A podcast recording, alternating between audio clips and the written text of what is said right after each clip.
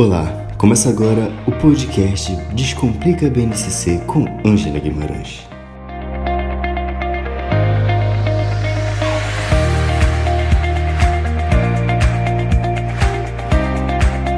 Olá pessoal, Ângela Guimarães do Descomplica BNCC. Hoje eu vou falar com vocês sobre o plano de aula, algumas considerações práticas e possibilidades. Esse áudio ele pretende apontar uma trajetória a ser utilizada a partir da leitura da BNCC, os passos possíveis para a construção de um plano de aula pelos docentes.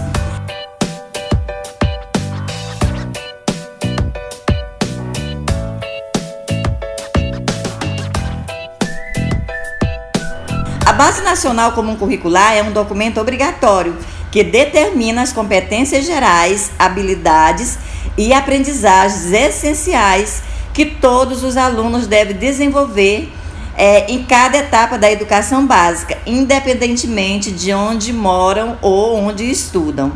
Embora a BNCC seja uma orientação sobre o que ensinar, a proposta só terá êxito se o como ensinar, que são as metodologias, for traduzida em práticas pedagógicas, além da ênfase em um aluno protagonista e no educador como mediador. O documento ele não excluiu as visões já consolidadas nos PCNs, na LDB e nas DCNs, nas diretrizes nacionais curriculares. É importante ter isso muito claro. Para maior clareza do passo a passo até a sala de aula, o educador precisa, após o conhecimento da BNCC, realizar algumas reflexões. Primeiro, o que fazer para encontrar o que se deve ensinar agora? Como na BNCC está descrito o que deve ser ensinado, o educador deve, em primeiro lugar, buscar as competências gerais, bem como as competências por área de conhecimento e aquelas específicas do componente curricular, além das habilidades também deve agregar as demais competências e habilidades previstas no currículo ou matriz de referência estadual, municipal ou da rede escolar. Lembrando que na revisão do projeto político pedagógico essas questões serão definidas, nós já falamos sobre isso também.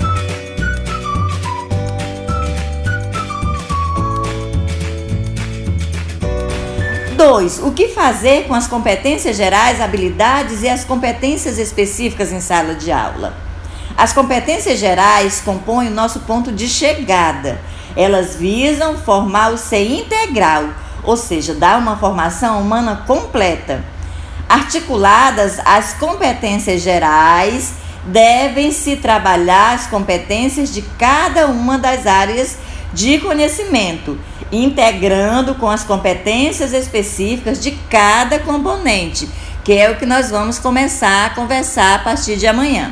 O aprofundamento e a diversificação que dão nas habilidades como um fechamento do processo, podendo se ampliar conforme o contexto escolar e a estratégia docente. Das competências gerais ao desenvolvimento das habilidades para enfatizar o desenvolvimento de competências, o processo requer uma abordagem metodológica ação, reflexão, ação. É o pragmatismo, traduzida como aprender fazendo, por meio de experimentos, pesquisa e etc. O como ensinar aponta para a autonomia docente, remete ao planejamento sobre como garantir a aprendizagem. O planejamento pode levar em consideração os seguintes passos. Verificar na BNCC o tema e o objeto a serem trabalhados. Transformá-los em uma situação problema, ou seja, em uma pergunta a partir da problematização do tema e do objeto ou situação de aprendizagem. A problematização conduzirá a uma pesquisa a ser realizada pelo aluno como uma aula invertida. O resultado das pesquisas poderá ser aplicado em apresentações orais, debates e outras atividades para consolidação do conhecimento. Então, nós temos tema e objeto, situação, problema, pesquisa, consolidação. Essa é a sequência né, que se sugere e se aponta como viável nessa construção.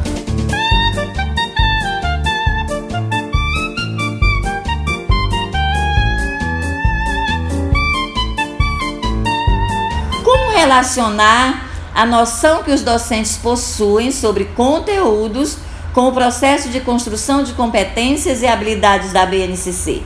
Na BNCC, os conteúdos são instrumentos, o meio, para desenvolver as competências e as habilidades, que são as finalidades do processo educativo. Para conduzir esse processo, pode-se fazer essa reflexão no intuito de auxiliar a construção de uma visão global do conteúdo. O conteúdo possui simultaneamente três dimensões: a conceitual, a procedimental e a atitudinal assim entendidas.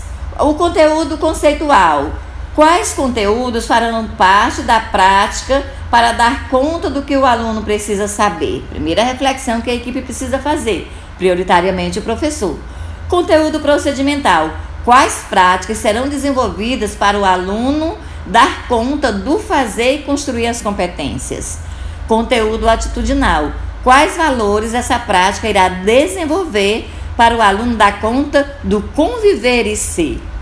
Então, são três perguntas né, que vão levar a todo esse processo de construção.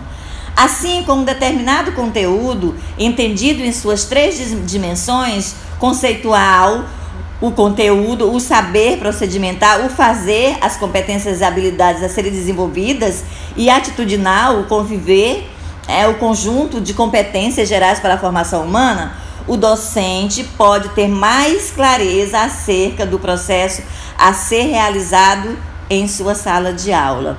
Um exemplo para refletir. De que maneira pode se articular o tema, o objeto e as habilidades em uma aula com conteúdos conceituais, procedimentais e atitudinais? Percebam que essas é, reflexões elas já vinham de anterior, há muito tempo, a gente já vinha discutindo essas questões. Após ter clareza sobre o tema, o objeto e a habilidade a serem desenvolvidos, o educador pode relacioná-los ao conteúdo, usando três, as três dimensões. Conceitual, que é o saber. Por exemplo, identificar os eventos considerados importantes na história do Ocidente, como a África, a Europa e a América, especialmente o Brasil. Refletir sobre os significados da produção, circulação e utilização de documentos, materiais ou imateriais. Ah, no campo procedimental, o fazer ordenar os eventos de ordem cronológica, de forma cronológica, localizar os eventos no espaço geográfico, selecionar, elaborando críticas sobre formas já consolidadas de registro e de memória por meio de uma ou várias linguagens. No, no campo atitudinal, o conviver e o ser, valorizar o tempo vivido pelo estudante, o seu protagonismo, para participar ativamente da construção.